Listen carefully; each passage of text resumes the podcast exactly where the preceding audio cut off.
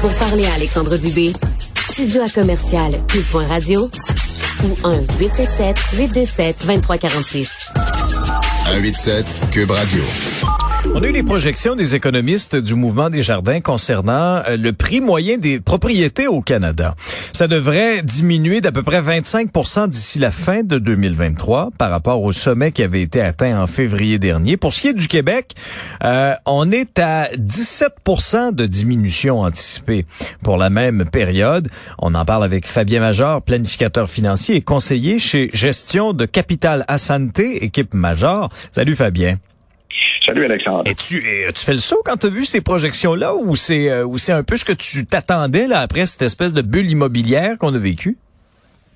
Euh, ben d'abord, euh, je te dirais que j'étais embêté un petit peu parce que on maintient ce que Desjardins avait anticipé il y a de ça environ euh, un trimestre, un trimestre et demi.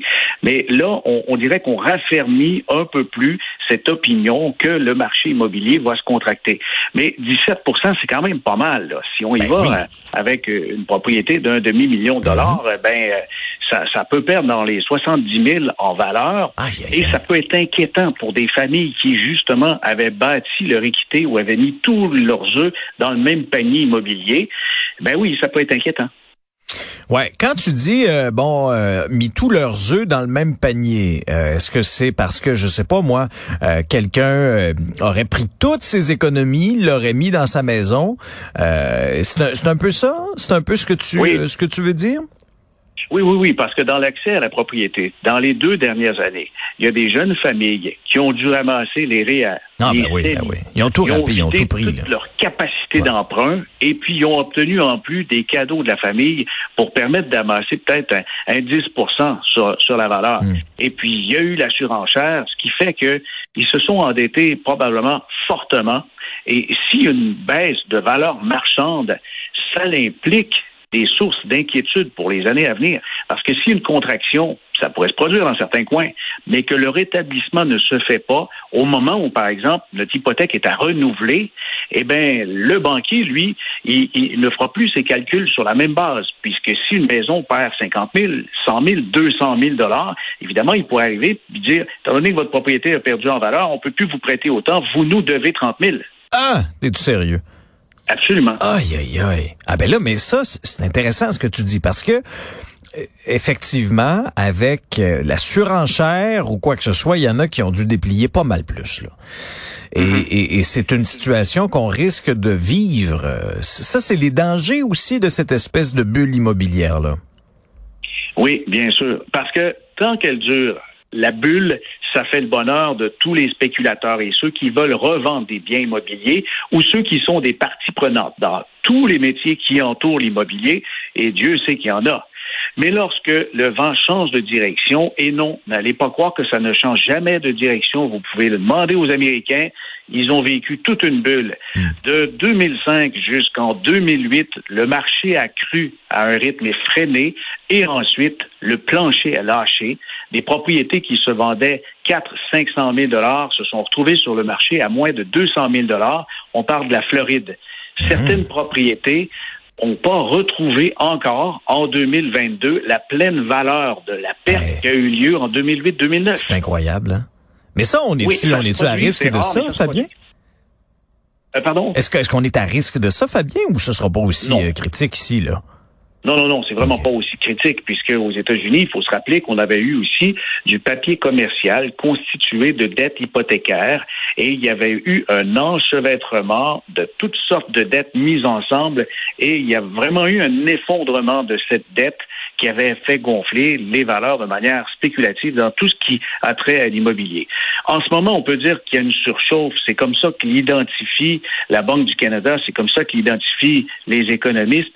Mais de dire qu'on est en situation de spéculation excessive, je ne pense pas. Il y a des quartiers qui ont été plus chauds que d'autres, mais n'empêche que quand on perd un 85 000 dollars de la valeur de sa propriété, ben ça peut avoir des, des conséquences, comme je le mentionnais, au renouvellement. Maintenant, je me garde une petite gêne, puisque j'ai été Oui. de ceux, dans les dernières années, qui pensaient justement qu'avec la pandémie, il était pour avoir une certaine contraction du marché immobilier, comme mhm. d'ailleurs la Société d'hypothèque et de logement du Canada, la SCHL, avait mentionné qu'on s'attendait en 2020-2021 à une contraction même de l'ordre de 20-25% qui ben n'a pas eu lieu. Non, c'est ça.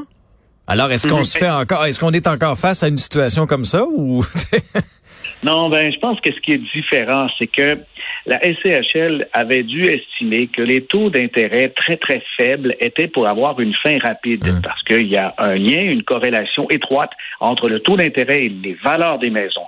Quand les taux augmentent, il est normal que les taux stagnent ou même reculent dans certaines situations et on ne l'avait pas vu puisque la Banque du Canada, et aujourd'hui on lui reproche d'ailleurs, d'avoir tardé à hausser les taux d'intérêt. On, croyait que ça commençait à augmenter en 2021, ce n'est pas arrivé et ça a certainement contribué à la spéculation immobilière. Et le fait aussi que les frontières ne se sont pas rouvertes aussi rapidement, les gens ne pouvant pas voyager se sont dit, ben je vais m'offrir un chalet, on va se mettre ensemble en famille, on va acheter une euh, propriété de villégiature quelque mmh. part, ou encore on décidé de faire des investissements. Eh bien, c'est tout ça qui a fait la, la surchauffe et puis, euh, on, est rendu là. Mais un 15, un 17% un 20% même ça va plus loin. Dans le reste du Canada, il y a des ben contractions du cadre de la valeur qui pourraient se perdre. Ah, eh bien, euh, celle-là, ça pourrait être un, coup dur. Ça peut mener aussi à un ralentissement généralisé de l'économie et pourrait nous pousser en récession, puisque l'immobilier est un vecteur économique important d'enrichissement pour les familles. Est-ce qu'on met tout dans le même panier, c'est-à-dire euh, euh bon euh, maisons euh, qui ont été construites il y, a, plusieurs années et constructions neuves ou au contraire les constructions neuves ont un peu moins souffert de ça? J'ai l'impression que les constructions neuves peuvent peut-être souffrir un peu plus, ah, puisque c'est le genre de, situation, surtout dans, dans le condo.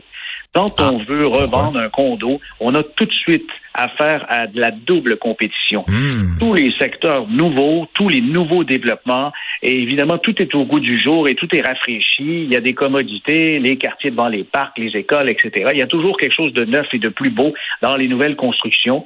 Et euh, évidemment, elles, sont plus à risque. Pour ceux, quelqu'un qui a acheté, par exemple, des condos il y a deux ans, eh bien, euh, ceux-là, je crois que la perte de valeur peut être vraiment plus importante que euh, quelqu'un qui est très établi dans des coins recherchés. Je pense à l'île Paton à Laval, des coins comme ça, des bords de l'eau, qui sont très, très recherchés.